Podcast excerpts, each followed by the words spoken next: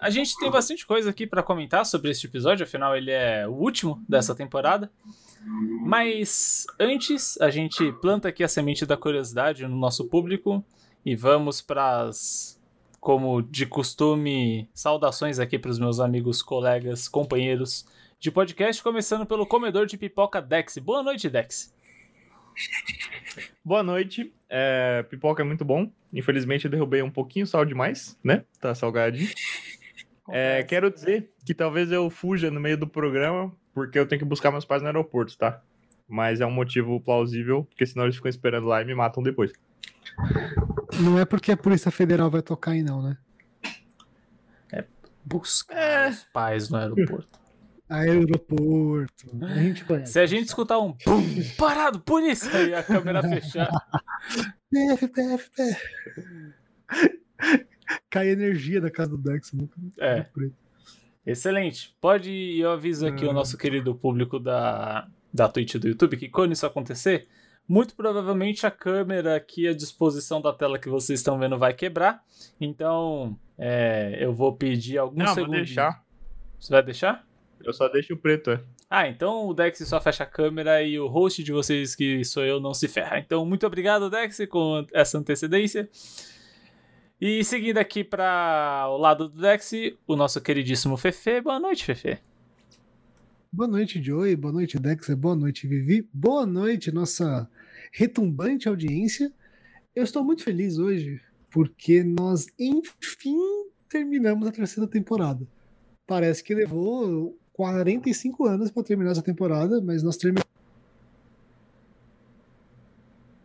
E sobre esse último. Eu acho que deu um dropout aí, Fê, do seu microfone. Eita. Você pode repetir a sua última frase, por favor? Ih, peraí, que deu um dropout aqui mesmo, mano. Calma aí, que eu Agora está tudo BO. certo. Ah, ah, ah, tá tudo certo. Resolveu? Não, voltou normal, Fê. Foi só Tá funcionando. Agora tá só. Ah, engraçado, porque do meu programa não tá gravando. Dex, do futuro. Aí é com você o BO, viu? Não sei. Enfim. Como sempre. É, o que eu disse é que nós enfim terminamos a temporada e eu tô animado pra gente conversar sobre esse episódio. É, nosso host, querido host, uma pergunta: nós faremos o especial de encerramento ainda hoje ou deixaremos para a semana que vem? Essa é uma decisão que necessita da democracia para ser decidida. Episódio que vem, né? Eu volto no episódio que vem também. Eu jogaria pro chat. Ô, chat, manda aí o. Manda aí, ó. Vocês querem hoje Não, ou vocês eu, querem eu, semana que vem? Eu acho que é melhor semana que vem, porque o Dex vai ter que sair hoje. Verdade, é verdade. verdade. Esquece o chat. Bem, bem, bem pensado. E pra gente falar do episódio também, senão a gente não vai falar do episódio. É. Foi um episódio bom. Então a gente faz o encerramento na semana que vem. Beleza. A sua democracia direta foi rechaçada, Vitor. E se apresente. a gente tenta, né? A gente tenta fazer uma manutenção da, da paz, do, do direito civil e não, não rola. é, boa noite, meus queridos companheiros de podcast. Eu voltei depois de ser desenganado pela tecnologia na semana passada, nas semanas anteriores. É, estamos bem aqui. Eu estou uniformizado, embora a câmera não mostre. Eu estou vestindo o belíssimo traje oficial do Depois das Duas. Oh, é... bem lembrado. E eu quero dizer que, respondendo algumas perguntas que eu recebi de coleguinhas de podcast que não serão nomeadas e de pessoas no chat, sim, eu troquei de óculos. Fazia quase três anos que eu não trocava de óculos, então eu estou bem feliz porque agora. Tá gato. Me adaptando e estou com menos dores de cabeça, porque estava me incomodando bastante nos últimos meses e é bom trocar de óculos. Faça uma visita ao seu oftalmo, sua, sua oftalmo, tipo, ao seu especialista de olhos para saber se está tudo bem com seus olhinhos, e isso é importante, assim, em geral. Então é bom. O senhor está smoking hot de sexy com esse novo óculos.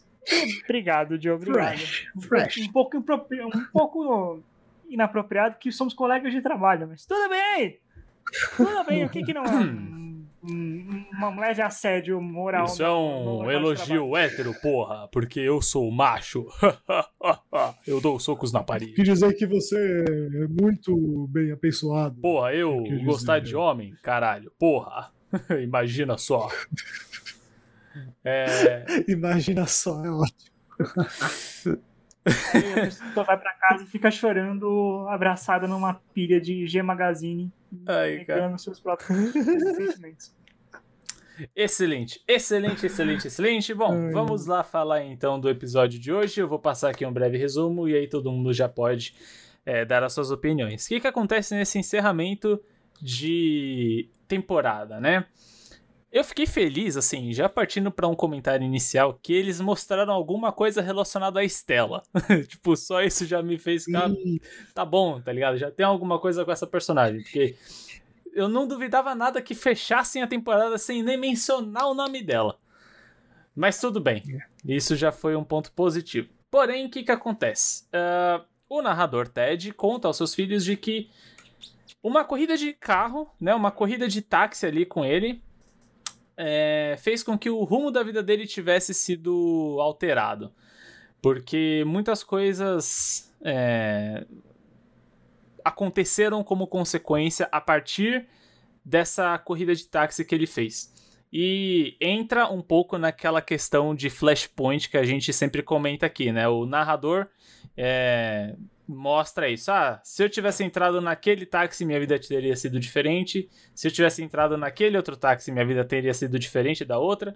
E Deus sabe o que te- aconteceria se eu entrasse naquele outro táxi que era um carro todo capengado, escrito táxi com spray e não era nem um pouco confiável. É, E aí ele entra no táxi e diz que, bom, o que mostra que ele sofreu um acidente, né? No cruzamento vem um outro carro e plau. E aí mostra toda aquela cena dramática dos amigos é, recebendo ligação do hospital e aquela câmera lenta com uma música preocupante e eles correndo devagar e eles entram no quarto e dá ele lá super de boa sem nenhum arranhão comendo gelatina. É... E, e aí, antes disso, né, é, essas coisas acontecem um pouco em paralelo. O Ted ele conta para os seus amigos que naquele momento se resumiam só a Marshall, Lily e Robin, porque ele ainda está brigado com o Barney, de que ele terminou com a Estela. Surpreendentemente, ele terminou com a Estela. Os dois estavam ali tomando o que parecia ser um belíssimo café da tarde, numa lanchonete a céu aberto, super legal, onde a Estela convida o Ted para ir ao casamento, acho que do primo dela, alguma coisa assim, ou irmão, ou algum parentesco. Convida ele para ir no casamento e isso meio que faz ele ficar é, surtado um pouco e aí ele tipo termina com ela porque ele não quer magoar ela e, e diz que se não fosse acontecer agora, aconteceria mais pra frente. O que não faz o menor sentido porque o Ted é o cara que busca por compromisso. E quando o compromisso bate na sua porta, ele caga no pau. Mas beleza, ele foi lá, terminou com ela. E aí, quando os amigos deles chegam no hospital e ele tá lá comendo gelatina, ele diz que se arrependeu muito dessa decisão e queria voltar com ela. E por que que ele se deu essa elucidação na mente? Porque quando ele viu que o carro ia bater, ele diz: Ah, sabe quando você vê um filme da sua vida numa experiência de quase morte? Na verdade, comigo foi diferente. Eu vi as coisas que eu amo e a única coisa que eu vi foi a Estela. Então, ali eu percebi que eu amo ela e que terminar com ela foi a coisa mais estúpida que eu fiz e eu quero ela de volta. Conta isso, a Lily liga pro Barney para notificá-lo de que né, o Ted sofreu este acidente. O Barney desliga na cara dela e ele imediatamente abandona uma reunião com o que pareciam ser é, empresários chineses. E ele diz que, bom, ele não diz nada, ele só sai correndo, fala alguma coisa ali em mandarim, pelo que parece, e vai correndo até o hospital porque ele não consegue pegar nenhum táxi. Ele vai do trabalho dele até o hospital correndo, dizendo: Segure aí, Ted, o seu amigo Barney está a caminho. Coisas desse tipo. E aí, enquanto o Barney tá fazendo essa mínima maratona por Nova York, a Estela chega lá no quarto, é, o Ted pede pros seus amigos pros dois ficarem ali a sós, e eles meio que se reconciliam, né? Ele fala, meu, me desculpa, tal, dá lá, já esqueci, não foi nada, tal, eles ficam super bem, ela sobe na cama, beija ele e tudo mais. Depois disso, ela vai embora. Quando ela sai do quarto, a Lily, tinha que ser a Lily, comenta, ah, eu tô tão feliz que vocês voltaram da Estela, tipo, como assim voltamos? A gente não terminou, foi só uma briga. E aí, na verdade, a Estela percebe que o que o Ted fez realmente foi um término. Porque até então, pra ela não tinha sido um término, tinha sido só uma, uma briga, um Um desentendimento. desentendimento Momentâneo. Momentâneo. Exato. Então ela volta pro quarto, dá um tapa na gelatina dele, o que é realmente hilário. Bem legal. Muito, muito bom. E ela diz: Irmão, que porra é essa? Você terminou comigo dele? "É, sim, terminei, achei que você sabia. E aí eles se entendem ali na- na- nas ideias que eles trocaram, e aí a Stella falou: Bom, você queria um término, então você conseguiu. A gente agora realmente terminou. É, Aí ele fica, né, bad com a situação. E aí mostra a cena do Barney chegando suado em frente ao hospital e ele vai atravessar a rua andando devagar porque ele tá cansado, vem no busão e plá, tipo, leva ele, atropela ele lindamente. Lindamente no Para sentido de o- batida feia. E.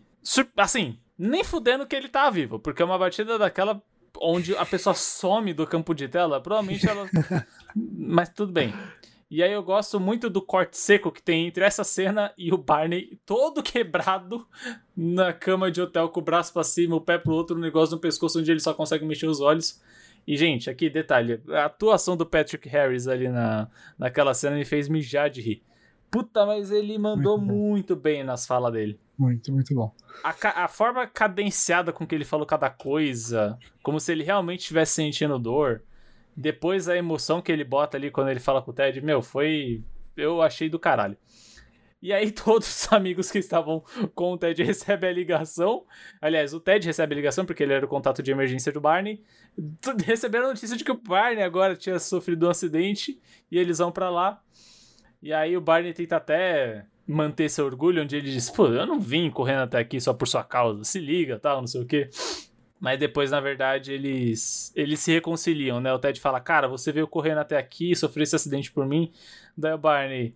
Ted, desculpa que eu quebrei o código dos irmãos. A gente pode ser amigo? Daí o Ted começa a chorar. Você, a gente é irmão, a gente não é amigo, a gente é irmão. Não sei o que. Eles choram, se abraçam, todo mó bonitinho. E o Ted, depois ele vê que tá tudo bem, ele já teve alta pra ser do hospital, ele fala, Barney, desculpa, mas eu quero resolver as coisas com a Estela. Então ele mete o pé e vai falar com a Estela. E aí... E aí perguntam pro Barney, falou... Ah, o Ted, o Ted diz, né, que ele viu as coisas que ele ama, né, antes do acidente. O que que você viu?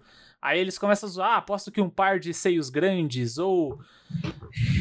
Ou ternos, ou coisas do tipo. E aí, neste momento... Neste momento, sim, Finalmente a série dá evidências de que um tá gostando do outro, onde eles vão aproximando a câmera na Robin, vão aproxi- aproximando a câmera no Barney. Agora sim tá lindo, perfeitamente alto e claro em bom som que o há sentimentos plantados dentro do Barney com relação a Robin.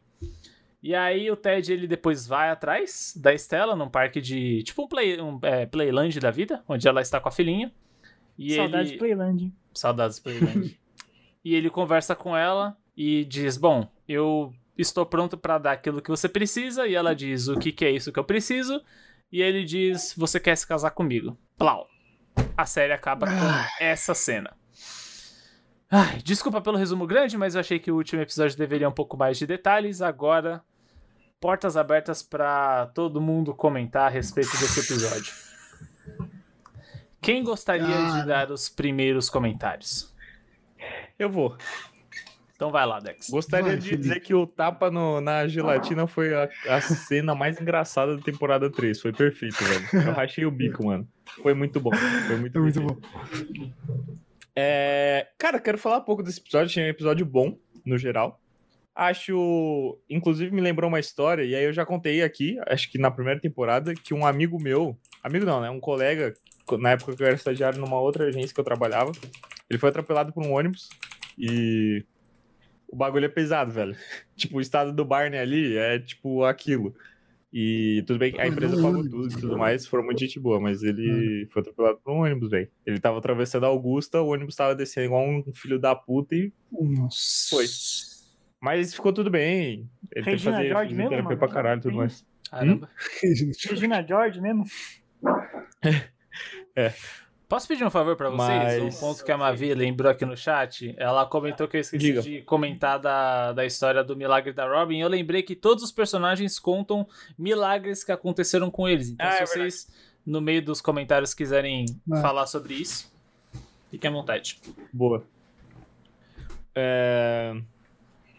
Então, assim, no geral foi um episódio bom, do ônibus. Ah, foi. Esses últimos, sei lá, três minutos, cinco minutos de episódio foram muito pesados, porque mostra justamente a parte do Barney se apaixonando pra Robin, tipo, que porra que vai acontecer agora? E acaba com um pedido de casamento do Ted na terceira temporada. E aí, tipo, tá. Estamos na terceira temporada. E aí? Tem nove. Que a gente já recebeu esse spoiler. Tipo, tá ligado? Que vai acontecer. É. Então foi um cliffhanger muito foda. Eu tinha mais alguns comentários que eu tinha até escrito, só que eu perdi o papel. Então, assim, eu lembro que tinha uma, uma piadinha no meio, assim, que o, Bar, que o Marshall manda, que é muito engraçada, que eu rachei o bico também, mas, né, eu perdi. E que o Joey falou de novo a Lily, né, falando bosta em vez de guardar pra ela alguma coisa. Isso deu, me deu uma irritada um pouco, porque, porra, né? Tipo, Tava tudo bem. Já fez merda Tava uma vez. tudo lindo. É, é, exato, já tinha dado tudo certo. Se a Lily não tivesse mais. falado isso, provavelmente o Ted nem teria pedido a Stella em casamento. Exato, realmente. Exatamente. É. Tá ligado? Mas, por outro lado, não Mas teria tem... cena da gelatina levando um tapão, é. né? É, choices, como diria Renato Loureiro. É, é, choices. E acho que o último comentário, na verdade, é uma pergunta, que eu não sei se é o mesmo, mas o ator que faz o enfermeiro é o mesmo que fez o o barman no McLaren, que ele perde a peruca e bate em todo mundo? Porque eles são parecidos. Eu. Não Honestamente, eu não sei também. Eu não sei nem de que personagem você tá falando da McLaren. eu, eu, já vi essa cena? Eu acho que eu não vi essa cena ainda. Já, já, já foi. Já, já é, o, é o barman que ele é careca. que ele fica puto, ele gosta de bater em todo mundo. Lembra que eles levam gente para pros fundos do bar e começam a bater em pessoas? Aí tem uma cena que vai o Marshall e o Ted, eu acho. Eles viram Não. herói.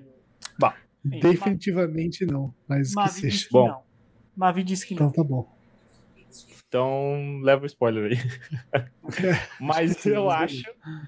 Eu acho que é o mesmo ator. Mas enfim, é só uma curiosidade. E é acho possível que que, é isso, seja no porque geral. economiza dinheiro.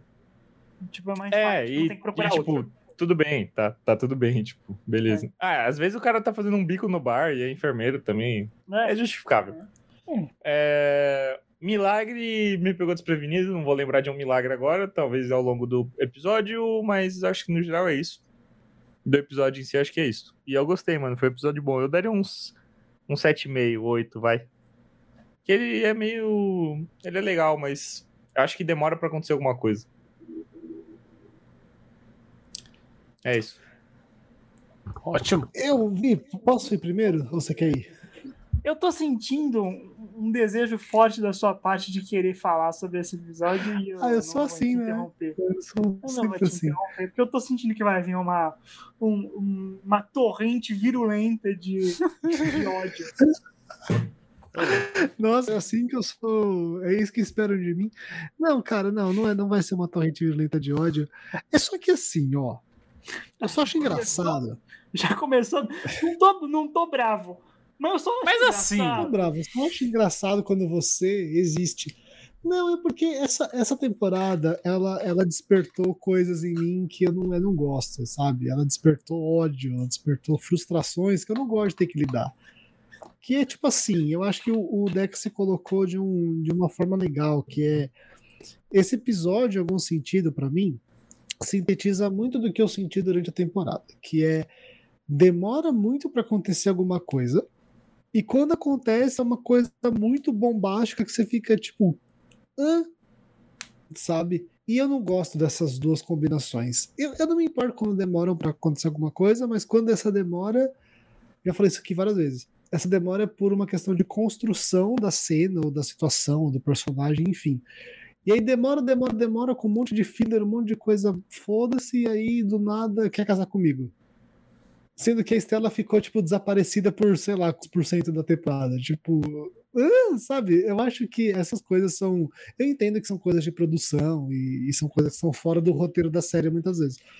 Mas ainda assim, eu acho que prejudicam um pouco quando eu tô assistindo e eu vou pensar na temporada como um todo. Mas falando sobre esse episódio, eu achei tem cenas muito engraçadas. Acho que a cena do Barney todo engessado, enfaixado, é muito engraçado. A atuação dele é ótima. A cena da, a cena da gelatina é muito legal. Esse enfermeiro também é muito engraçado. Cara, pouquíssimas ideias. Então, assim, tem cenas bem engraçadas. Só que tem todo esse negócio de, ah, a minha vida teria sido tão diferente se eu não tivesse feito tal coisa, sabe? O Ted sempre faz essas coisas e eu acho muito chato esse discurso. Porque é óbvio que seria. E, e eles usam muito esse recurso, essa, essa construção, eu acho cansativo. E desse momento eu já não consigo mais me importar com a Estela, porque tipo, ela sumiu e aí ela volta e ela some e ela volta e eu não sei mais o que está acontecendo. Eu espero que a partir de agora ela seja uma personagem mais recorrente seja porque ela vai se casar com o Ted, ou seja o que, que vai acontecer, não sei. Acho que a gente pode falar das nossas expectativas no próximo episódio, né, de fechamento. Mas eu quero só terminar a minha crítica desse episódio falando assim, duas coisas. Primeiro, a questão do milagre. Eu achei meio blé, eles tinham que cumprir 20 minutos de tela e colocaram qualquer coisa, sabe? Eu acho que podiam ter explorado mais a própria Estela, ou então melhor a treta do, do ou, ou, o caminho do Barney até o, o, hospital, que ele só vai dando alguns cortes dele cansado e ofegante, mas sei lá, passar por, fazer ele passar por alguns perrengues, não sei, sejam criativos, sabe? As pessoas recebem para escrever bons roteiros. E eu acho que eles demoraram muito numa coisa, tipo, encheram linguiça com uma coisa que é só meio blé, que é só meio para preencher espaço, que é o lance dos, dos milagres. E para finalizar, o negócio do do Barney, né, e da Robin. Ai, cara, eu não, eu não consigo. Eu não consigo gostar. Eu não Fernando, consigo... você é muito Ai, você é que muito Fernando, fofinho. Mas sabe por quê? Sabe por quê? Eu acho que eu gostaria se a série não tivesse o Ted. Se a Ah, série não, não, tivesse tem o uma outra Ted. série muito melhor. É claro, mas é isso que eu tô falando. Porque qual que é o meu medo? Por que, que eu acho que isso pode ser ruim? Porque vai ficar pior esse negócio, na minha opinião. Vai ficar pior ou vai continuar esse negócio do Ted com ciúmes. Será? E o Ted também, é, é o que eu acho, mano. Também, ele brigou com o Barney agora. E aí eles fizeram as pazes lá no hospital, beleza. Aí ele vai pediu a história de casamento, sei lá. Mas não importa, o dia que o, o Barney aparecer de mão dada com a Robin, o, o Ted vai ficar com ciúme de novo. Tipo, eu, eu, eu é minha, meu chute, sabe? É a minha aposta. Então, assim, eu, eu, eu entendo que eles vão por esse caminho, igual eu falei, eu já tomei o spoiler de uma cena de casamento entre o Barney e Robin, não sei que porra é essa, mas eu vi que vai ter uma cena assim momento da série. E quando eu vi que teve essa troca de olhares e das coisas que você mais ama na vida passam diante dos seus olhos, ele olhando, ela olhando, ele olhando, eu fiquei, ah, vai ser uma bosta. Então, enfim, eu estou com medo do futuro, estou apreensivo pelo futuro. Pode ser que seja errado, que seja super legal esse arco todo? Pode. Acho que eu vou estar errado e vou gostar desse arco todo? Não, não acho. Mas nós veremos aqui nos, nossos, nos próximos episódios, nas próximas temporadas. Então, para mim, esse episódio foi legal. Foi um encerramento com coisas que encerramento de temporada tem, que são cliffhangers, que são mais perguntas abertas do que respondidas, o que faz parte do, desse formato. Mas eu achei que essas perguntas que foram abertas não me interessam tanto. Tipo, "Ai, agora o Ted vai casar com a, com a Estela, que a gente meio que já sabe que não é a mãe. Tipo, foda-se, não quero saber. Ai, a menina desapareceu e agora ela não tinha tempo pra, pra ter um encontro de dois minutos, agora ela vai casar. Tipo, ah, ela subiu na temporada, sabe? Umas coisas meio sem sentido na minha cabeça. Não sei. Acho que era isso. Vitor. Eu concordo que foi um episódio que demorou muito pra engatar. O negócio milagres não me chega numa mais uma revelação sobre a Robin que ela é desiludida porque mantinham pra ela e o cachorro dela foi transformado num jabuti, que é uma ótima piada. Mas assim, esse negócio da Robin não acreditar em milagres eu achei um pouco cansativo até certo ponto. Eu fiquei tipo, ah, parabéns, Robin. É, Mas eu achei que foi um bom final de temporada, porque eu acho que finalmente eles esvaziaram a. Pensando até no que vocês estavam falando, parece que eles esvaziaram a gaveta do ruim e agora tipo, vai ter que melhorar necessariamente, entendeu? Parece que a terceira temporada para mim, e a gente pode falar mais sobre isso durante, no encerramento, foi uma temporada de tipo, mano, não tá funcionando. Vamos esvaziar essa gaveta de ideia ruim que a gente tem aqui e vamos, vamos zerar para começar no quarto, já que a gente tem certeza que a série vai continuar. A gente vai esvaziando aqui vai indo, vai indo, vai indo, até que a gente chega no final e a gente resolve no ano que vem, entendeu? Para mim tem uma vibe muito assim. E para mim vai para mim vai ser divertido reassistir esse arco da Robin com o Barney depois de tanto tempo, sabendo onde vai acabar e tendo algumas respostas do que você se preocupa, Fê, mas eu não vou falar aqui, obviamente, é, sabendo que vai, onde vai dar isso e tal. É, foi um bom episódio. Eu gostei do final, não do episódio inteiro, mas eu gostei do final. É, é isso, tô curioso. Estou feliz que chegamos ao final desta temporada demoníaca. Uma grande barriga, né, cara, na série. Uma grande barriga. E você? Acabou. Que a temporada acabou. E você, nosso amado host Joey, o que, que você achou desse episódio? Eu gostei bastante, cara. Eu não achei um episódio ruim, não. Talvez seja a influência dos episódios anteriores, talvez. Foram tão ruins que esse virou um negócio tão bom, pode ser. Pode ser. Mas eu gostei, eu genuinamente gostei. É... Eu achei que as situações elas foram engraçadas. É... O Ted sendo atropelado, o Barney sendo atropelado, cada um contando a sua, a sua parte do milagre, né? O, o Marshall com piolho, a Robin que foi enganada por o que parece ter sido duas décadas na transformação do seu um jabuti. É... Ted fazendo merda em terminar e querer voltar, então traz um senso de tradicionalidade da série. E tem elementos de, de cliffhanger, né? Que é o fato do, né, do Barney com a Robin e o Ted pedindo a estar em casamento. Então eu achei que foi um final de temporada assim, uma temporada não boa, mas um final bom. Eu não vou dizer hum. que eu achei o final ruim. Não, não achei que eles fecharam a temporada de forma ruim.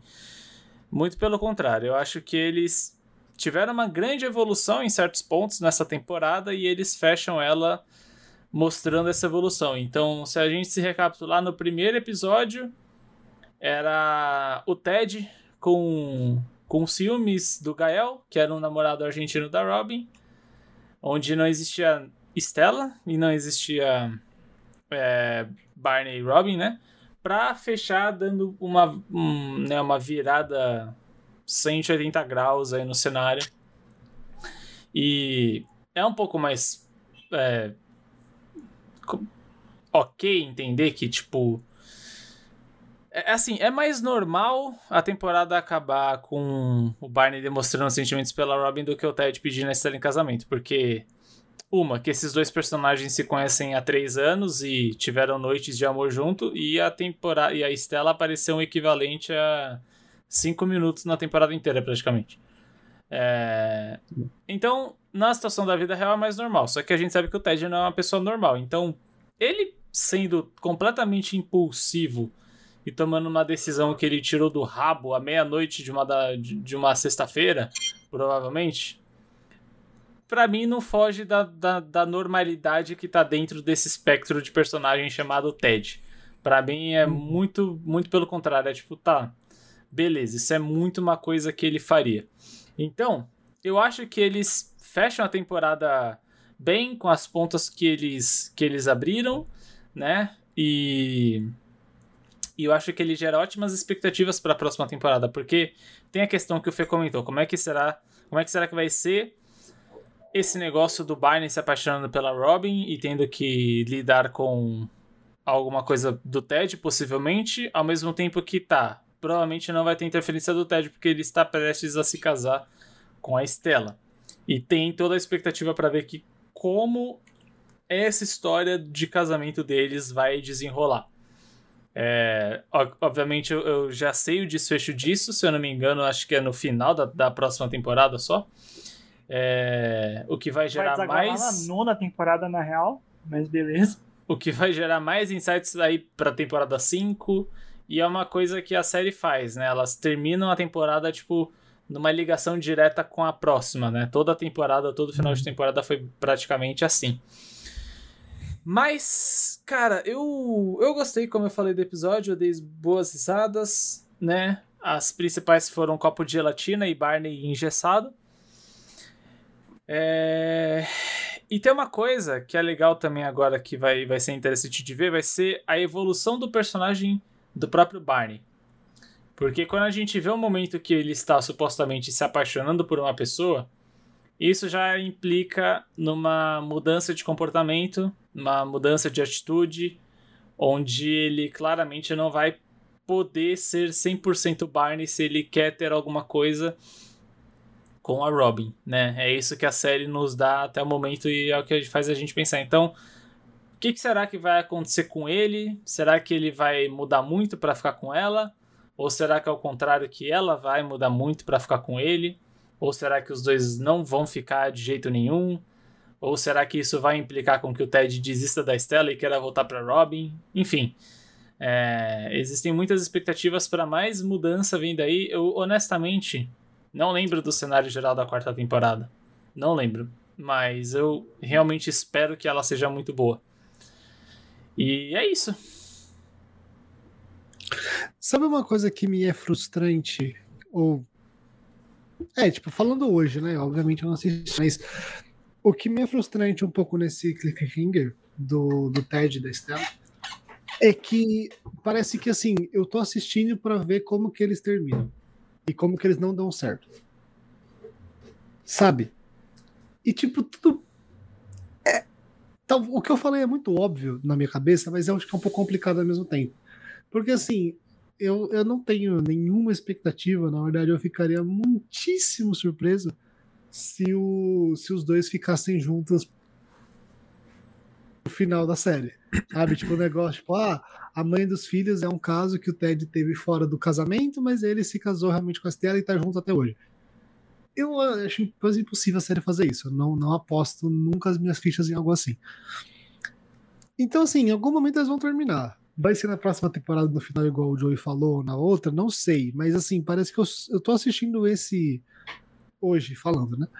Assistindo esse núcleo, essa história, para descobrir isso. E é meio que é meio que um spoiler em si mesmo. De novo, como o objetivo da série é descobrir quem é a mãe, objetivo assim, né? Pelo título mesmo, que a gente já falou sobre isso aqui várias vezes. E agora o Ted pediu em casamento uma pessoa que a gente pode falar com bastante tranquilidade que não é a mãe. Foda-se, sabe? É, é, é como eu vejo hoje. Tipo, isso não me gera tanta expectativa e não me gera engajamento com a série nesse sentido. O que me gerou muito engajamento com a série foi o lance do guarda-chuva amarelo. Eu fiquei maluco. E esqueceram. Por enquanto, né? Foi Será? aquele episódio só e. Será que esqueceram, Fernando? Será? Por enquanto, parece que estão esquecendo. Então, assim, eu quero mais desse desenvolvimento da coisa central da série. Mas, de novo, isso sou eu e a forma como eu assisto, como eu consumo esse tipo de coisa eu não consigo me importar muito com, com esse lance da Estela agora, sabe? Uhum. Eu acho que toda pessoa que o Ted namorar vai estar sujeita a, a essa visão. Sim. É. Eu acho que sim. E tipo, a gente tá se aproximando da metade da série. Agora. Uhum. Vai estar tá, entrar na quarta temporada, quase metade. Então, assim, eu imagino, eu espero, não, não, não, não é questão de imaginar, eu espero que a série ela comece a tomar algum rumo mais claro em breve. Mas eu não espero que isso aconteça, mas eu gostaria muito, sabe? Tipo, já estamos chegando na metade. Já foram 70 episódios. E aí? Sabe? Onde que a gente vai? O que, que vai acontecer daqui até o 204, sei lá.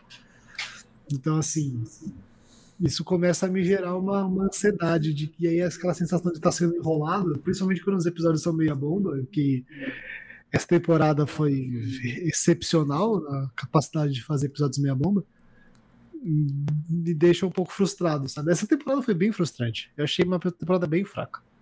É, ela foi realmente. A gente vai falar disso. É. Né? Ia... A, a, primeira e a segunda foram bem melhores. Eu só ia completar também nesse ponto que você falou da Estela, é que ela, o jeito que ela entrou na série foi muito cagado. Porque, tipo, beleza, teve as consultas, ok, mas, tipo, foi o que a gente falou. Do nada, ah, a gente tá namorando, tá ligado? Tipo, quê? E aí agora do nada, ah, a gente é noivo. Quê? Tá ligado? Tipo, é... meio que isso É também. tudo do nada. Tipo, nós tá namorando, aí no começo desse episódio, do nada a gente terminou. Do nada quer casar comigo. O que você tá fazendo, mano? Tipo, se É. você tá pedindo a moça em casamento porque você pensou nela quando você achou que você fosse morrer, não, não é o bom bastante. Tá ligado? Não, não é assim que você escolhe com quem você quer casar, brother. E não dá nem pra usar a desculpa de que o Ted tá encurtando a história pros seus filhos porque ele está levando nove anos pra falar de como ele conheceu a mãe. Ah, Nove anos pra gente, né? Porque ali pra eles deve ter sido, tipo, três horas. Mas enfim, É. Nossa, é um puta monólogo, né? Se você parar pra pensar. pra Essa série é o maior monólogo da história da televisão. Ela é, mano. Nove juntar anos de tudo numa coisa só. Um único episódio de, sei lá, 200 horas. Ah, deve ter alguém que fez uma compilação disso no YouTube. não Tem uns fãs bizarros. Eu não duvido. Tem uns fãs bizarros. Mas, ouvi, me, me fale mais sobre as suas impressões, expectativas e o que você pode falar sem spoilers. Você tá quietinho hoje. Eu vou. Eu vou falar o seguinte, Fernando.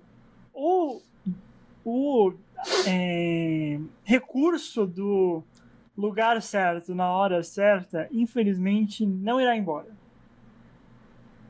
Como é que é? Tipo, esse recurso, tipo, se eu tivesse pego aquele táxi ou aquele Ah, táxi ou Tá, aquele tá, táxi, tá, tá. tá. ele, ele infelizmente não vai embora. Então, assim, é, ele vai ser reutilizado várias vezes em intensidades diferentes ao longo da, da série. Isso é uma coisa que eu posso te adiantar agora, só pra tipo, te preparar pra decepção depois. Ou não decepção, tipo, talvez lá pra frente você, tipo, nossa, agora funcionou, entendeu? O Dex foi embora Dex deu Tchau, tchau. Dex. de maneira brusca, mas boa noite, Dex, e um beijo para os pais do Dex, que serão pegos no aeroporto pelo Dex. É, não entendi, É. Vi, entendi. E não sei, tipo, tem situações e situações, sabe? Uhum. Tipo, tem momentos que me incomodou mais, momentos que me incomodaram Não, menos, é. eu acho. É, eu tô curioso pra ver como que o Ted vai lidar com o relacionamento do, do Barney com a Robin, em qualquer que seja a modalidade que eles vão fazer esse relacionamento, né? Porque não vai ser um relacionamento agora, agora que eles, eles acabaram de assumir a, a, atração do Barney emocionalmente pela Robin, então isso ainda vai Sim. ter que ser desenvolvido, mas eu tô interessado porque eu lembro de uma cena muito específica que envolve o Ted em relação a isso, mas eu não lembro quando ela acontece, então eu estou curioso para saber quando que isso vai acontecer. Quando acontecer, eu vou retomar esse episódio e eu vou falar, ah, é disso que eu tava falando no- lá. É, porque eu tô curioso para saber exatamente como você, tipo, será que o Ted vai ser a pessoa mais escrota do mundo ou será que ele vai ser o Ted legal que a gente vê de vez em quando e fala que é tipo, eu gosto dos meus amigos mais do que eu gosto das pessoas que eu pego. E essa Sim. relação é mais importante para mim, entendeu? que é Uhum. o mais legal do Ted, assim, de todo mundo na série, Claro. na verdade. Quando todo mundo esquece é, questões egoístas e, e foca na, no, nos cinco amigos, é quando mais funciona a série. Claro. Então eu tô curioso é, para ver o que, que vai dar no final. A gente pode falar mais sobre isso no final da temporada, só para não me adiantar muito. É, eu, eu tenho um pouco de receio nesse sentido da coisa se estender muito, sabe? Eu já falei aqui mil vezes. E que vai, tipo, São nove temporadas, alguma coisa É, que se alongar não- demais. não tem, não tem segredo nenhum sobre isso, mas eu digo sobre, sobre esses assuntos porque assim, uma coisa pra deixar claro. Não me incomoda a série ter hum, essas situações meio bizarras, essas coisas aleatórias ou episódios puramente fillers de comédia e tal. Isso não é um problema, isso me diverte e tudo mais. Quando é legal, quando é bom. Porque o que aconteceu essa temporada, na minha opinião, foi tipo muitos episódios assim que a gente sentiu que não avançou muito e que não são legais também, sabe? Que tem um humor muito pastelão ou muito fraco, roteiro confuso. Então, é- é- eu espero que seja o que você falou, que você falou mesmo, Vi, que esse, essa temporada tenha sido da gaveta de ideias ruins e que tenha acabado e que a partir de agora as coisas fiquem é claro que vão ter episódios ruins, é óbvio, mas que, que, que, que tenha menos, sabe? Seja menos frequente nas próximas temporadas. Eu acho que isso é uma expectativa que eu já posso adiantar aqui, Uhum. De que os episódios sejam mais divertidos, tenham mais situações diferentes, sabe? A gente já falou isso várias vezes, que todo episódio, toda coisa é sempre sobre querer pegar alguém, querer ficar com alguém, ou problemas de ficar com alguém. Tipo, é uma série sobre pegar pessoas, sabe? Uhum. E eu não acho que a série, igual você falou, acho que a série ela brilha mais quando ela fala de outras coisas. Sim. Quando ela fala sobre responsabilidades da vida adulta, quando ela fala deles comprarem a casa com piso torto, quando ela fala, sabe, de outras coisas. Inclusive, Aí um que dos episódios que a brilha. gente mais elogiou, porque saiu dessa temática. Exato. Então eu, Seria eu muito mais espero que. legal. Fala, fala, Eu- fala, fala. Sem querer te cortar, filho, mas seria muito mais legal se, se, tipo. é, porque aqui, pensando um pouco, essa temporada foi sobre o Ted aprender a lidar com ciúme. Tipo, ele começa a temporada com o ciúme do Gael, com o ciúme de quem tá com a Robin, e ele vai ter Sim. que tipo, lidar com o ciúme de novo pelo fato de quem tá com a Robin, quem tem interesse na Robin agora é um dos melhores amigos dele. E, tipo, o que, que importa mais? A felicidade dos seus amigos ou o seu ciúme por alguém que você pegou há 30 anos atrás? E aí é essa ideia. Então, sei lá, vamos ver. Vamos ver. É- eu acho que é isso, sabe? É tipo, muito mais interessante isso que você estava falando, até se você quiser reengatar o que você estava falando, mas do, do que, É. tipo, ah, até encontrar sua mãe, eu tive 30 namoros e 27 casos. Então eu fico tipo, ah, parabéns, Ted. Não me diz nada sobre você. É tipo o cara que faz lista das pessoas que ele pegou, sabe? Sim. Tipo, É. E assim, eu acho que tem um pouco até do que você falou, Fê, que é tipo, é um spoiler em si mesmo. Pode ser um spoiler em si mesmo, mas eu quero muito que seja bem usado, porque tipo, Titanic é em si um spoiler de si mesmo. total. Tipo, ao entrar num filme sobre o Titanic, você sabe que o Titanic vai afundar, porque é um fato real que o Titanic afundou. Então, tipo, não, o final não importa, o que importa é o meio. Bom exemplo. E eu, e eu Bom quero exemplo. muito que isso seja bem usado. É. Bom exemplo, viu? Não tinha pensado nesse sentido. Eu acho que um ponto de partida para tornar a experiência para você mais legal, Fê, é em vez de assistir um relacionamento para ver como é que vai ser o término, né? assistir para ver como que cada personagem vai se desenvolver através das temporadas. Porque é o que me falou, o Titanic já tá já tá aí, tá ligado? Então, é, é- é aproveitar tipo as cenas de comédia, ver o que, que a série tem pra oferecer do lado de comédia e também na questão dos personagens e nas situações. Quando for alguma coisa merda, a gente vai falar. Quando for alguma coisa legal, a gente também vai falar. Mas. é, a gente sempre, sempre fala aqui, né, pra gente cui- cuidar um pouco das, das expectativas, porque a maneira com que você tá vendo já é diferente do que muitas pessoas. É, porque você está fazendo um Sem podcast a respeito. Claro. Hum, É. Eu tô reagindo em tempo real com você, de uma certa Exatamente. maneira. Exato. Não, você tem razão, mano. Acho que essa é uma boa dica pra minha frustração mesmo. É o que eu falo sempre sobre spoilers, né? Tipo, pra mim, o spoiler do final, ele tem muito pouca importância. Porque, tipo, o final não importa, o que importa é o meio, sabe? Tipo, ah, é... O final do Senhor dos Anéis, eles destroem um anel, parabéns. Mas tem, tipo, nove horas no meio disso. Entendeu? Tipo, ah, Exato. parabéns. É. Eu, eu- eu posso fazer uma hipertangente aqui sobre isso? Tem a ver, mas é um assunto. Manda ver. É que eu tava falando com o Vi outro dia sobre. Eu já falei aqui, se a Mavida estiver nos escutando, eu quero ver a interação dela no chat sobre isso.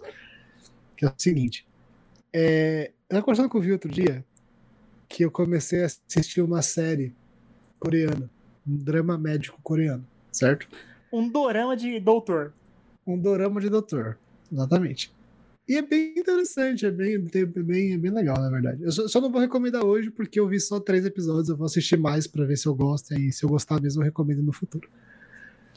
Mas enfim, aí eu tô falando com ele que eu vi descrito e anunciado, de certa maneira, como Grey's Anatomy da Coreia. E assim, isso não- você não deveria falar isso em público, né? Você deveria manter isso pra você e, e brigar contra as pessoas que falam isso, porque não é um elogio. Só que o que acontece? Eu fui fazer umas contas e eu cheguei à conclusão, eu mandei pro Victor, que eu assisti 146 horas de Grey's Anatomy. 146 horas, Brasil. Eu quero, que todo mundo. Na verdade, já foram mais, mas eu vou explicar. O que, que acontece? E, tipo, Grey's Anatomy é uma série que eu, quando eu tava assistindo bastante, assim, maratonando direto, eu entrava na Grey's Anatomy Wiki Fandom, que é tipo a Wikipedia de Grey's Anatomy, para ver os personagens, o que acontecia com cada um. Então, tipo, a maior parte dos spoilers eu já tomei, sabe? Porque eu mesmo me dei. E é o que eu vi falou, tipo, não importa ver que personagem vai morrer ou quem vai namorar com quem, que é basicamente todo mundo, porque naquela série todo mundo se pega o tempo todo, é um negócio absurdo. É ver como que isso vai acontecer e como que os personagens reagem a isso e as situações. Então, tipo. Por que, que eu falei disso? Porque hoje eu voltei a assistir Grey's Anatomy. Eu voltei É, pro meu relacionamento abusivo. Isso é um relacionamento abusivo, eu ia falar isso. É um relacionamento abusivo. É, é- é um, é é um legal. E eu voltei agora. E eu não sei por que, que eu voltei, eu não sei por que eu tô assistindo, mas eu vou continuar assistindo mais um pouco, pelo menos. É, porque eu sei que vai acontecer uma coisa em breve e eu quero ver como que essa coisa vai acontecer. Acho que por enquanto é isso. Aí eu vou arrumar outra desculpa até eu terminar a série. Com esse meu ex tóxico. Mas é isso que o Vi falou, eu acho que isso é um bom exemplo, sabe? De como, tipo, às vezes não, não importa o, o ponto. Tipo, mesmo se eventualmente eu tomar um spoiler de quem é a mãe, isso não, não invalida totalmente a própria experiência que a gente tá tendo aqui, sabe? E da, da minha experiência pessoal. Vocês têm razão nesse sentido, tipo, não é não é tudo sobre, não é apenas sobre descobrir o mistério que tá no título da série. Mas sim ver o que, que vai acontecer e como que as coisas vão acontecer até chegar nesse ponto. Né? E principalmente dentro do podcast de ter essas discussões, essas conversas, essas coisas nossas durante esse processo, né? Que acho que acrescenta uma camada muito legal pra isso, assim. Uhum. Porque de verdade, assim, aqui eu vou ser bem honesto com vocês. É, é palavras fortes, tá? Palavras duras. E se eu tivesse vendo sozinho, sem o podcast, eu não sei se eu continuaria depois da terceira temporada, não. Eu achei bem chata. Teve episódios que eu quis parar de assistir porque eu não tava aguentando de tanta vergonha alheia e constrangimento que eu tava sentindo. Justo. Então, assim, o podcast ajuda muito nesse sentido, sabe? Enfim, toda essa digressão enorme pra dizer que eu acho que você tem bastante razão no que você falou, Vi. Eu disse pro seu, o Dex tá te fazendo assistir uma série, fazer um podcast sobre ela e passar nove temporadas pra você não gostar do final. Depois você se E resolve tudo com bem, ele. né, eu acho. E acho que tudo bem, né? Mas Tipo, aí você a precisa pergunta- gostar do final, né? Esse é. Exato. Tipo, o final invalida uma série? É uma discussão que pode- Essa é uma podemos ter quando chegarmos lá, entendeu? Podemos É. ter. É, eu Podemos tenho a opinião de que o final não, não invalida. Mas eu digo só pela zoeira, porque Por vai exemplo, ser Game engraçado. of Thrones é uma, Game of Thrones é uma série boa com um final ruim? Ou é uma série ruim overall? Entendeu? Tipo, ao todo. Uhum. Entendi. Discussão válida, entendeu? É uma discussão válida. É uma discussão válida pra caso a caso, eu acho. Tipo, Sim. É. Eu, eu não depende gosto. muito. sabe? Eu não gosto Eu muito acho. do argumento de falar, tipo, ah, tal série é ruim. Ou tal coisa é ruim. Tipo, o filme tal é ruim. Eu não, eu não gosto muito disso porque. Ai, eu acho que as pessoas perderam um pouco o senso de falar o que, que é ruim e o que, que não é. Porque a maioria tá muito ligada a esse, esse, esse negócio de final. Se o final do negócio é ruim, todo, todo, todo o resto também é, né? O que o Vi comentou. O que não é verdade. Para mim, para o negócio ser ruim, tem que ser uma série de fatores que é ruim. Né? Então, por exemplo, o Game of Thrones. Puta, ah, essa série é uma merda. Cara, tem no mínimo ali 60 episódios, 65, 70 episódios de qualidade excelente. E assim, não é porque ah, a última cena é, é, foi, foi merda e o desfecho foi ruim que a série é ruim. Cara, quando a gente fala da série, a gente tá falando do, dire... do trabalho do diretor, do trabalho do diretor de fotografia, do trabalho da produção, do trabalho da trilha sonora, do trabalho de roteirista, do trabalho de ator, trabalho de edição, tá falando sobre muita coisa. Então falar a série é ruim, você tá englobando tudo isso. Então você tá falando que todo o trabalho dessa gente foi uma merda. O que não é verdade. Né? Então, tudo bem que hoje em dia é um modo de falar, é, mas as pessoas adoram desvalorizar tudo, desvalorizar todos esses pontos por conta do final. Isso acontece muito com, com filme, acontece muito com, com coisa, não sei o que, tudo mais. Um exemplo para mim, quando o negócio tem que ser ruim, é porque o negócio tem que ser ruim por completo. Sabe? Tipo, o final tem que ser, tem que ser ruim, toda a construção do filme tem que ele ser andava ruim. ele, ele andava ruim, ele falava Caminhava ruim. ruim, calçava ruim, vestia ruim, era exa é exatamente isso. Tem que ter uma trilha sonora que, que, que sabe, não, não, não tá legal ali. Tem que ter umas atuação meio merda. O, o, a pessoa que tá na direção tem que estar tá perdida e não saber o que tá fazendo. Tem que ser, ser um conglomerado de coisa para ser ruim.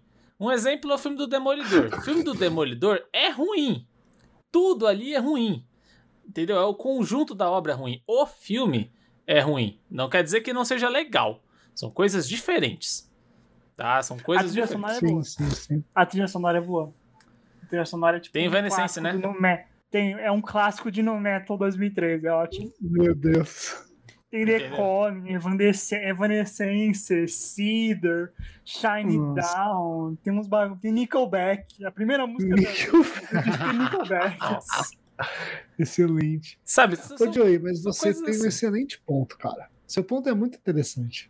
Eu nunca tinha parado pra pensar nesse jeito, e é tão engraçado porque enquanto você falava das coisas que compõem, ou que estão implícitas, pelo menos, quando a gente fala que algo é ruim, uma obra, né, uma produção cultural, assim, audiovisual, eu fiquei pensando que em muitos desses pontos Grey's Anatomy entra. É bem ruim, na verdade. e é legal, eu acho que essa é a fita. Acho que eu posso fazer as pazes com isso. É ruim e é legal. Acho que você falou e você me libertou, Joey. Entra noutra, numa outra coisa... questão, Fê. Faz, um negócio ser ruim não proíbe ninguém de gostar. É, isso, isso, razão, isso é uma né? coisa é. que tá insuportável na internet hoje em dia, principalmente com fanbase de Marvel e DC. Principalmente com esses caras. Porque quando é ruim, a pessoa quer te obrigar a ter a opinião dela e a não gostar. Tipo, não, você não pode gostar porque eu acho que é ruim. Irmão, faz um favor, vai tomar no olho do seu cu. Eu gosto do que eu quiser. Seja ruim, se... não seja ruim. Temos dois é. claros exemplos aqui. O Vigo adora o filme do Demolidor. E eu adoro o filme do Esquadrão Suicida de 2016. Eu sei que é uma merda. Ganhou, mas, mas vamos lá. É uma merda até que ponto? Porque a trilha sonora também é boa. Maquiagem ganhou Oscar. Efeito especial não é ruim. Entendeu? Tem coisas ali dentro. Tem coisas ali. Então, ser ruim, beleza. Ficou categorizado como ruim. Mas não impede ninguém de gostar, tá ligado? É. E é, o que as pessoas é, gostam de fazer hoje. Não, é ruim porque. A carteirada aqui. Eu sou o cinéfilo e.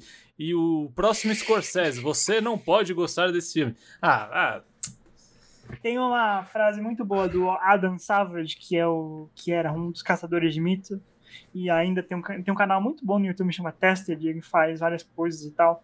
É, não é uma recomendação de hoje, mas é uma pseudo-recomendação, Tested, o canal do Adam Savage, que ele fala que na indústria de, de, de efeitos especiais, da qual ele fez parte durante 20 anos, né, antes de ser apresentador do, do Caçadores de Mitos, ele fala: a gente tinha um negócio que a gente chamava de polir excremento.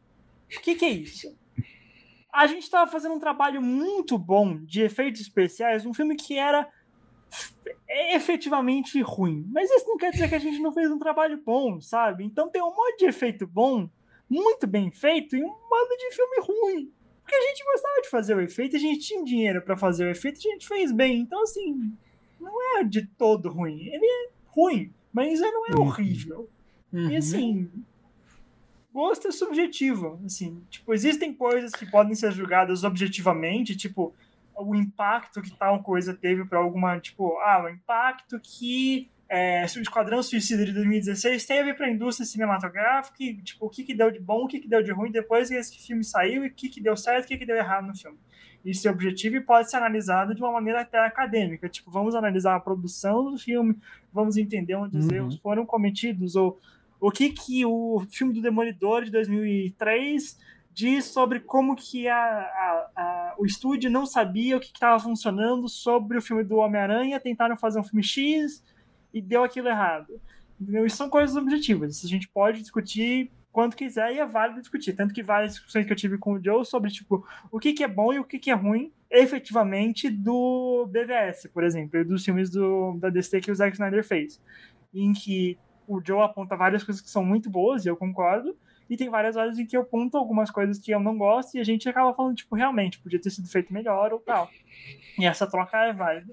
Só que, que nem o Joe falou, tipo, ser horrível, horrível, horrível, tipo, efetivamente horrível, nada é. Porque mesmo quando é muito ruim, vira meio que divertido. É tipo, a coisa que é ruim, tão ruim, tão ruim, ela fica divertida, porque, tipo, é um acidente de trem, sabe? É tipo, onde vai parar isso aqui? Tipo, por causa do Tommy Wiseau, né, Vi? Tipo, exatamente. É, para quem não conhece o filme, o clássico do- dos filmes ruins, que é, que é conhecido como Cidadão Kane dos filmes ruins, que é The Room, com Tommy Wiseau, é, ele é muito ruim. Ele é muito The ruim. Ele não Room. sabe que Deixa ele eu é ruim. The Room, Ele não sabe. Tommy Wiseau, de 2003. É. É, ele é tão ruim, mas tão ruim, tão ruim que ele é praticamente conceitual. Ele virou um clássico do cinema. Ele é um clássico do filme ruim.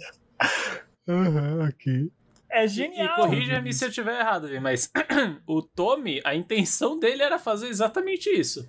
O Tommy é. Não, Uma merda. A intenção, não, a intenção do Tommy era fazer um filme que fosse digno do Oscar. Essa era a intenção dele. Só que ele não sabia de nada, ele é um cara completamente sem noção. E aí ele fez um negócio que é tão ruim, mas tão ruim, mas ele é tão sério e tão honesto que ele fica admirável. Eu, tipo, mano, é muito ruim. Mas eu tô percebendo que em exame, esse cara realmente ama o que ele tá fazendo e eu não consigo odiar isso, sabe? Tipo, é isso, é genial. Eu preciso ver esse, então. Esse, esse filme. É porque a gente É fala o seguinte: é, críticas objetivas, como o Vi falou, são causas, consequências, efeitos e, e partes técnicas. É uma conjuntura de vários pontos, né, John? É Exato. Porque quando a gente fala de. Que entra na parte que você gosta ou não, quando a gente fala de gosto, o gosto ele analisa a obra cinematográfica como ela é, que é a arte. Né? Cinema é uma arte. Como é que você vai falar que tal arte é por si inteiramente ruim? É subjetivo. Não, não dá pra virar e falar, puta, esse quadro é ruim. Esse quadro é uma merda. É difícil falar isso. Uhum. A Por menos que ele seja um, auto, um retrato do presidente Bolsonaro, mas isso é uma outra história. É, mas e que isso não, não entra nem como arte, né? Entra como descarte Ah, de não, lixo. É, é, sabe? É, um- é triste. Mas, ó, deixa eu dar um exemplo que acho que entra bem nessa história que vocês estão falando, que a gente já falou aqui várias vezes, e fanbase, me escute e não me cancele. Doctor Who. Doctor Who tem muita coisa ruim. É verdade, tem. Tem coisa mal feita. É tosco. É bem tosco. Principalmente as primeiras temporadas dessa nova versão. É tosco, mas é bom demais. É legal, é divertido, é, tem mensagens, é, é bacana etc, etc. Mas é tosco. Principalmente a questão dos efeitos e algumas atuações são toscas e é ruim mesmo. E, e convivemos com isso, sabe? E isso de fato não invalida de ser divertido, de ser legal, de ter É. milhões e milhões de fãs. Igual o negócio do Grey's Anatomy, voltando mais uma vez, a série tá no ar há 18 anos. Então, assim, É 18? alguma coisa certa os caras estão É fazendo. 18? A 18 vai estrear esse, esse ano, ano que vem. Ainda tá rolando? 18? Tá, mano, desde 2003, velho. Eu achei que tinha chegado num número alto de Não. temporada e. Uma, uma Diz- coisa interessante, Entendeu? uma coisa interessante Rapaz. que conecta vários pontos aqui. A Ellen Pompeo, pra quem Uhum. não sabe, a Ellen Pompeo é a Grey do Grey's Anatomy, A protagonista. a protagonista, Meredith Grey. Ela, um dos últimos papéis que ela fez pré-Grey's Anatomy foi em Demolidor. Sério mesmo? Nossa, cara. Sim, Nossa, eu é preciso a, achar isso. Saiu de Demolidor é e passou o resto da vida em Grey's Anatomy. Ela é a Karen Page em Demolidor 2003. Caralho, velho. Mano, é- ela fez todo o sucesso que algum ator de televisão pode fazer, tá ligado? Nossa. Ela, ela Nossa, fez, ela gravou o mesma. filme em 2002, se eu não me engano, e aí em 2003 sai o, o, o Greysa. Olha ela. Nossa, ela tá parecendo muito uma, uma colega minha no, no, no filme. Que engraçado, mano. Rapaz. Nossa, que bizarro. Eu jamais imaginaria isso É se você não falasse. né? Estranho Tá um Ela tem um filme curioso. muito antigo. Tem um filme muito X antes de estourar, né? Com no Grey's Anatomy. Mas, então, é uma série com muitas coisas ruins e toscas e bizarras e que faz um puta sucesso. E é legal, e gera engajamento, gera vício e, e etc. Então é, é muito louco essa relação mesmo. É E talvez, tipo, desse- no final, só pra Termina terminar, Joey, bem rapidinho. Talvez no final, até dessa temporada, no episódio que vem, ou da série do, do o Grey's Anatomy, How I Met Your Mother, como um todo, a minha conclusão seja essa. Tipo, tem coisas que eu não gostei, tem coisas que eu acho ruins, mal feitas, mas eu me diverti, mas foi legal, mas eu gosto. Talvez até chegue a essa a conclusão, sabe? Em algum momento. Uhum. E você É falou isso. do episódio da bomba, é... o Fê, que é um episódio que não faz muito sentido realmente, mas eu estudei Nenhum. esse episódio numa aula de roteiro pra ver, tipo, tá, o episódio é louco, mas vamos entender o que, que tem de bom e qual que é a tensão dos personagens. Então ele tem algum valor. Por mais que ele seja louco. Não é só um míssil que vai explodir no hospital dentro de uma pessoa, tem Exato. outras coisas. Entendeu? Tem, tipo, existe alguma, algum valor ali dentro. Ai. Excelente. Mas vai lá, Joey, fala o que você ia falar. Eu só ia comentar que é exatamente essa diferença entre algo ser bom e ser legal. Eu duvido hoje você chegar em alguma página de rede social e comentar um filme que é majoritariamente considerado como ruim e falar: Ah, eu gosto desse filme, eu acho ele legal. Vai chegar os nerdola carteirinha de cinema e falar: Não, mas ah, o filme é ruim porque o roteiro e porque a direção. Amigo, ca- calma lá. Eu não falei que é bom. Eu falei que é legal. É. Você E a pode maioria gostar das de coisa pessoas- ruim, cara. Nem sabe o que tá falando. É porque o roteiro.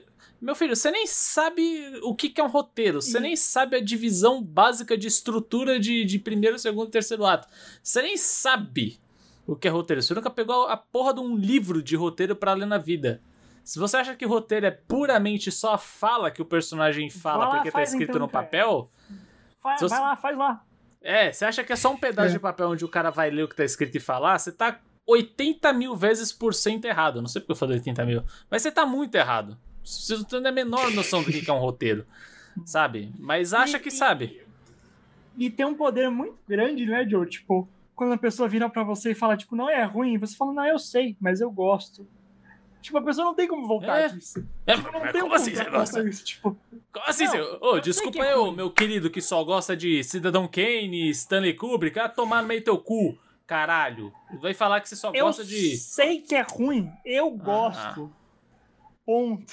É. Falou o cara que só assiste É Steven isso. Spielberg e Scorsese, né? Porra, velho. O tipo, a, a, a ditadura da coisa com. De, de, de qualidade. E aí a gente até pode entrar na discussão, que a gente não vai entrar aqui, porque eu, eu, pelo menos, não tenho condição nenhuma de falar sobre isso.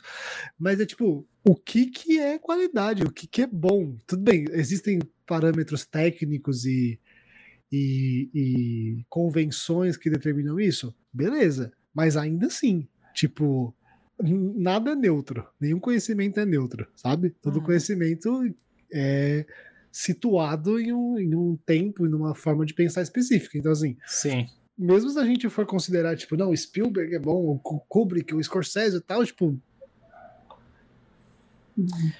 Quem disse? Ainda assim, tá ligado? Você sabe que eu pensei Então, muito a respeito e- disso, Filma? Esse argumento é muito, é muito fraco, falido em si mesmo.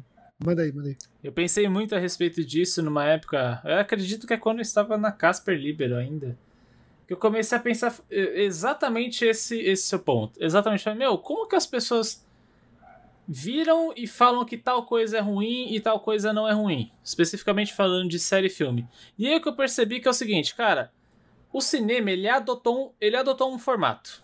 O cinema, ele adotou uma estrutura onde um longa-metragem precisa ter minimamente aí 90 minutos de duração e você obrigatoriamente precisa ter um filme com um primeiro, segundo e terceiro ato bem definidos. A narrativa, da forma que você conta isso, se é começando do fim voltando, não importa, mas tem que ter isso definido. E se você foge disso, experimenta fazer um filme sem terceiro ato. Só experimenta. Vai ser considerado como ruim. Na maioria dos casos. Por quê? Porque não segue. Tá, mas quem falou que filme precisa ser isso? Por que, que não pode ser um negócio diferente? Por que, que o diferente tem que ser ruim? Eu lembro de um filme que é eu assisti há um tempo que. Eu não lembro exatamente. Deve ter sido até. é, não foi um filme, foi um comentário que eu vi. Deve ter sido até só. É, exatamente sobre o, o Batman vs Superman que eu vi comentou. Eu acho que foi sobre esse filme, que alguém comentou. Ai, mas é que a transição de segundo para terceiro ato não fica bem definida. E o cara detonou na nota por conta disso. Tá, mas o filme é ruim porque tu não percebeu a transição de segundo. Você quer que tem que botar um letreiro. Ó, oh, o segundo ato acaba aqui. Sabe, foda-se! Tipo, foda-se a transição de atos, cara. Por que, que tem que seguir esse negócio? É uma arte. É o cara contando uma história. É sobre a vida, sobre a... Eu quero ver a tua vida, filha da puta, quando você acorda. Você acorda, ó, o meu primeiro ato do dia vai ser esse, a transição do primeiro pro segundo ato da minha rotina vai ser essa, e o meu terceiro ato do meu dia vai ser esse. Eu quero ver o corno na Terra que faz isso. Não existe, mano. Ah, eu te amo muito, Joey. Então fica muito difícil. Fica muito difícil falar que um filme é ruim porque não segue a estrutura. Mas ah, quem falou que tem que seguir a estrutura, cara? Foi uma convenção que foi é adotada. Isso, tá ligado? É isso, mano. É tipo falar que o dinheiro vale alguma coisa, porque é a porra de um pedaço de papel. É, ah, é isso. Bom, foi um negócio que foi implantado e as pessoas seguiram, mas se fugir não é bom. Mas espera aí, a gente não tá falando de arte? A arte por si só se sustenta. Não tem que seguir padrão. Se fosse assim, a gente teria só uma única escola de arte. O renascentismo ia ser renascentismo para a vida inteira. Não ia poder ter arte abstrata, não ia poder ter nada. Ia ser só renascentista, tá ligado? É bizarro isso, cara. Eu vi uma belíssima frase sobre. relativo a isso, recentemente, Joe, que é o seguinte: é, os Muppets conseguiriam facilmente adaptar um filme do Tarantino mas o Tarantino nunca que conseguiria fazer um filme com os Muppets. E isso é a coisa mais perfeita que eu consigo ver na minha cabeça, sempre, sobre qualquer coisa. Tipo... Nossa, obrigado, Vitor, por essa frase. Excelente. É, é, literalmente excelente. Era, era um TikTok de um moço que fez faculdade de cinema e ele, tipo, o professor de cinema de, tipo, imagem cinematográfica dele falou, tipo, eu quero que vocês escrevam uma redação sobre, com um ponto de vista controverso. E aí ele escreveu uma relação super completa defendendo por que ele acreditava que qualquer filme dos qualquer filme do Tarantino poderia ser adaptado pelos Muppets. Para quem não sabe, Muppet é Kermit, Miss Piggy, os fantoches.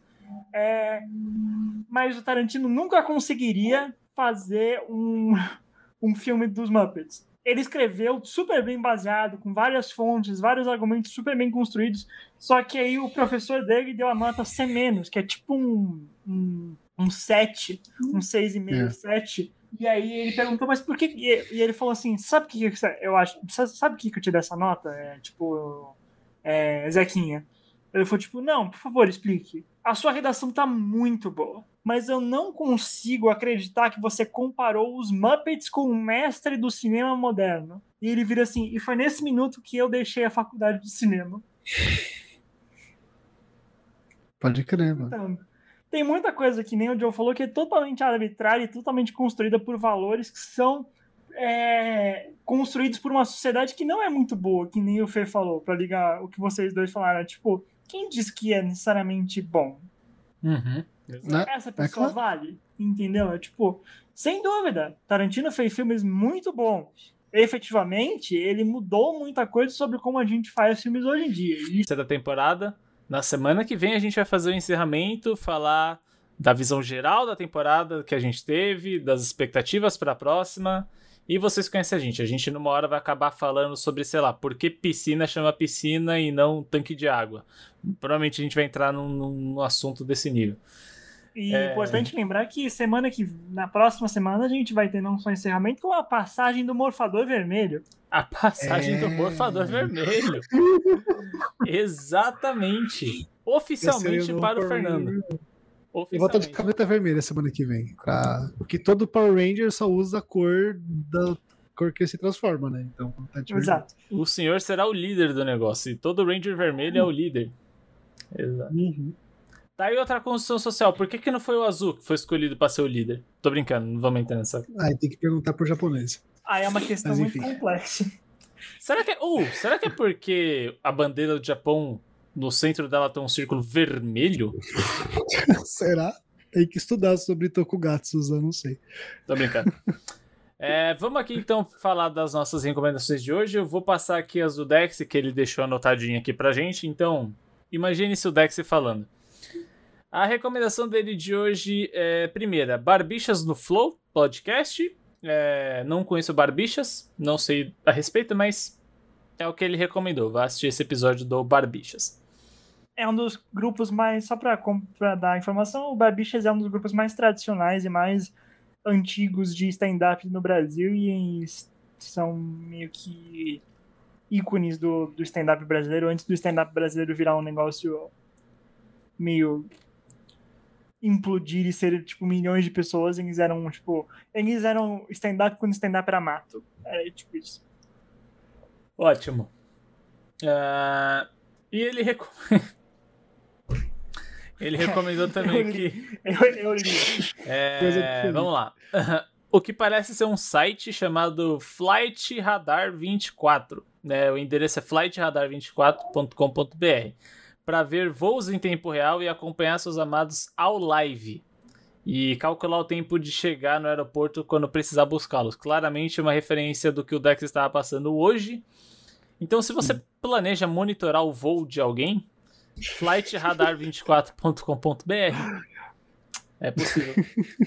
Pelo que eu vi, talvez seja possível fazer pelo próprio iPhone, né? Para quem tem este aparelho do iOS, se você digitar o número, o código do voo no, nas mensagens, pelo que eu vi, é, é possível fazer isso. Não sei, tá? Mas deve ser. Interessante. Vamos lá. É, Fê, suas recomendações de hoje. Rapaz, a minha recomendação, eu tô um pouco assim, meio acanhado, não tenho muita recomendação, então eu vou me recomendar, ou melhor, vou recomendar algo que me foi recomendado eu gostei bastante, que é um canal no YouTube que tem alimentado e sido companheiro de um dos meus novos vícios, que são relógios. Então eu vou recomendar um canal brasileiro, o único canal brasileiro que eu tenho acompanhado sobre relógios, se você tiver outras recomendações, mande para mim, que é o GMT-3 é um canal que faz reviews de modelos, dá dicas, é, faz alguns guias de como usar, blá, blá, blá, blá, vários assuntos sobre relógios, principalmente relógios mecânicos, que é o tipo de relógio que eu tenho gostado atualmente, por influência deste belo espécime chamado Victor, que está conosco que me levou para esse caminho sem volta dos relógios. Então, caso eu precisava você de alguém queira... pra, eu precisava de alguém para discutir, Fernanda. Aí eu te arrastei. Não, é muito legal que do nada, assim, às vezes manda mensagem pro Victor duas da manhã. Mano, olha esse modelo aqui que eu achei que demais, assim. Eu, óbvio que eu não compro nada. Eu acho muito vejo. engraçado que eu mando modelos muito específicos pro Fernando e o Fernando manda modelos muito específicos para mim, que é tipo, esse é um relógio que eu gosto e esse é um relógio que o Fernando gosta. E, tipo, é muito. É muito A gente conhece o gosto um do outro. Tipo, você já viu esse relógio soviético dos anos 70? Que incrível. Enfim. É, e o GMT-3, um canal brasileiro que fala sobre relógios e tem vários modelos, várias dicas, vários guias. Recomendo. Tem, eu tenho aprendido bastante. Então, recomendo quem tiver interesse por isso, o canal GMT-3 no YouTube. Vai estar aqui na descrição o link certinho. Very, very good. Vi, sua recomendação hoje. Se você me permitir, Joe, eu tenho uma recomendação acumulada da semana passada e eu tenho duas recomendações para hoje, então vão ser três recomendações, eu vou tentar acelerá-las para não tomar muito tempo.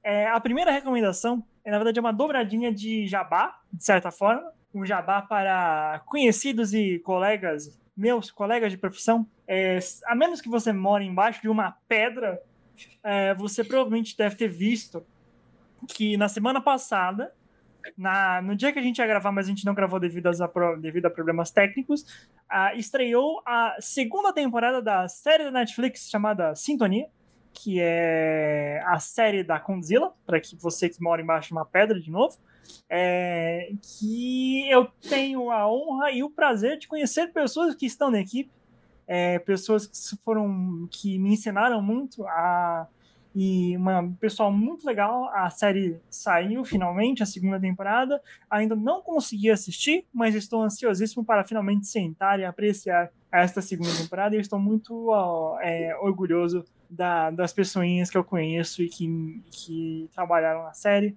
É, muito legal. Então, essa é a primeira recomendação. Segunda recomendação de, de hoje também tem a ver com pessoas que eu conheço que estão fazendo projetos meio grandes, que é o filme que vai estrear esta semana, vai ter uma pré-estreia essa semana, que é um filme polêmico, que é Marighella, que vai finalmente, depois de 30 anos e meio, uh, estrear nos cinemas brasileiros. O demônio tá solto, entendeu? Você fala que Desculpa. as coisas caem. É, finalmente vai sair no cinema. Teve pré-estreia na semana passada, vai ter pré teve sessões especiais semana passada, vai sair a pré-estreia essa semana. É, e é a história, para você que não sabe, é do guerrilheiro brasileiro, o Carlos Marighella, que foi grande, um dos maiores líderes da. da eu vou deixar Eternos pro Joe, quando o Joe quiser falar de Eternos Mavi. É o, um dos principais líderes da luta armada contra a ditadura militar, e foi um filme que foi censurado, é, entre aspas, pelo governo brasileiro por razões mil óbvias. É, de novo, eu tive o, o prazer e a honra de conhecer algumas pessoas que trabalharam nesse filme, e eu tô muito feliz que esse filme, filme finalmente vai sair. Ele não é leve, ele é um filme bem pesado, e é por isso que eu tô me preparando emocionalmente para assisti-lo. E, mas, por favor, vão assistir. Se você não gostar do Marighella, pelo menos você vai ter um filme histórico interessante. Se você gostar do Marighella, você vai ver um filme histórico interessante que mostra uma figura que muito injustiçada pela história brasileira. É, até outro dia aí. Essa é a minha segunda recomendação, jabá de hoje. A minha terceira recomendação e final recomendação é uma série de vídeos da Lindsay Ellis, que é uma escritora e, e crítica de cinema e crítica de livros e várias coisas, ela é bem zoeira, assim, ela é, ela é, bem autocrítica e bem zoeira, então é bem de boa assistir. Mas o que ela fez, ela, ela construiu uma série que tem bastante a ver com o que a gente falou hoje aqui, em que ela analisa vários aspectos de linguagem cinematográfica usando o primeiro filme do Transformers. Na verdade, ela usa a franquia Transformers para explicar linguagem cinematográfica. É uma série que nice. ela fez no canal dela que chama The Whole Plate, que é referência a uma cena do primeiro filme do Transformers lá de 2007. É muito divertido porque ela traz vários pontos explicando, tipo, o que que deu errado em Transformers, por que Transformers, o que que deu errado em Transformers, o que que ainda, por, por mais que Transformers seja ruim, por que que é bom, e, eu, tipo, simplesmente é isso, tipo, por que Transformers? E eu recomendo muito, caso você queira entender um pouco mais sobre linguagem cinematográfica de uma maneira pouco é, pouco cabeça. Ela é muito muito de boa as explicações que ela dá. Tem legendas em português, se eu não me engano. Ela está em inglês, mas tem legendas e é uma série que eu volto constantemente para estudar e entender várias coisas, só porque tem piadas ótimas. Bom. Nice. Excelente. Bom. Eu também tenho três recomendações para hoje. A primeira delas é um canal do YouTube chamado Architectural Digest. É um canal que Amo. eu Uhum. adoro. Esse é bom. Amo. onde eles, além de fazerem tours por mansões e casas super luxuosas e caras dos Estados Unidos, eles visitam casas de atores. E os atores apresentam o interior de suas casas e falam sobre parte de decoração, de arquitetura e tudo mais. Eu adoro, adoro, adoro, adoro. É um canal muito, muito divertido e me faz sonhar em, em mansões também. Tem outros canais, tem um outro que é um, um, é um nome difícil de um cara que é é, é difícil, eu não, não consigo decorar o nome dele. Mas ele entra em mansões de tipo 50 milhões. E é tipo 20, 30 minutos de vídeo porque ele tem que apresentar a casa inteira. Então é muito bom. É, essa é a minha primeira recomendação. A segunda. Inclusive, Joe, se você me permitir, rapidinho, o Neil Patrick Harris fez dois vídeos para a Architectural Digest, para as duas casas dele. Então fica aí a nossa conexão com o How I Met Your Mother. Ele fez duas, eu só vi a do Brownstone só. Ele fez duas, fez duas. Legal, vou procurar o outro depois pra ver. É... A segunda recomendação, com a temática que a gente teve aqui no final do episódio, eu vou recomendar um outro podcast que, se eu não estou enganado, se chama Não Existe Filme Ruim. É... Eu acredito que o Érico Borgo tem a participação onde eles debatem exatamente isso que a gente estava falando, que é filme ruim é apenas uma perspectiva. O que pode ser ruim para você foi muito bom para outra, porque o filme não é somente aquilo que você vê na tela, e sim todo em volta, toda a preparação, às vezes conta o dia, às vezes conta as pessoas com que você foi ver tornou a experiência agradável. E eles debatem sobre, sobre isso. Então, Se eu não me engano, esse é o nome, porque eu ouvi ele comentando sobre isso num, num dos vídeos dele. Mas parece ser um podcast super interessante. E a minha terceira e última recomendação é o filme Duna, que eu assisti neste final de semana. E é basicamente um espetáculo cinematográfico.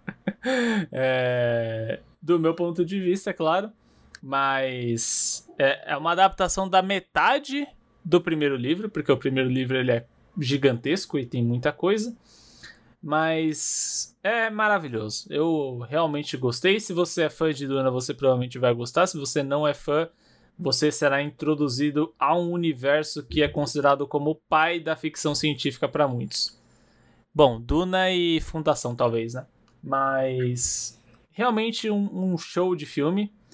E eu só digo que você não precisa ir ao cinema para assisti-lo hoje em dia, tá? Eu só não falarei mais, a lei está do meu lado, eu tenho direito de ficar calado.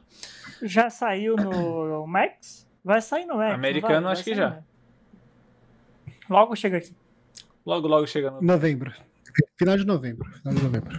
Aí, informação. Aqui tem informação, Joãozinho. Menos de um mês. Menos de um mês. Joãozinho. Joãozinho foi foda.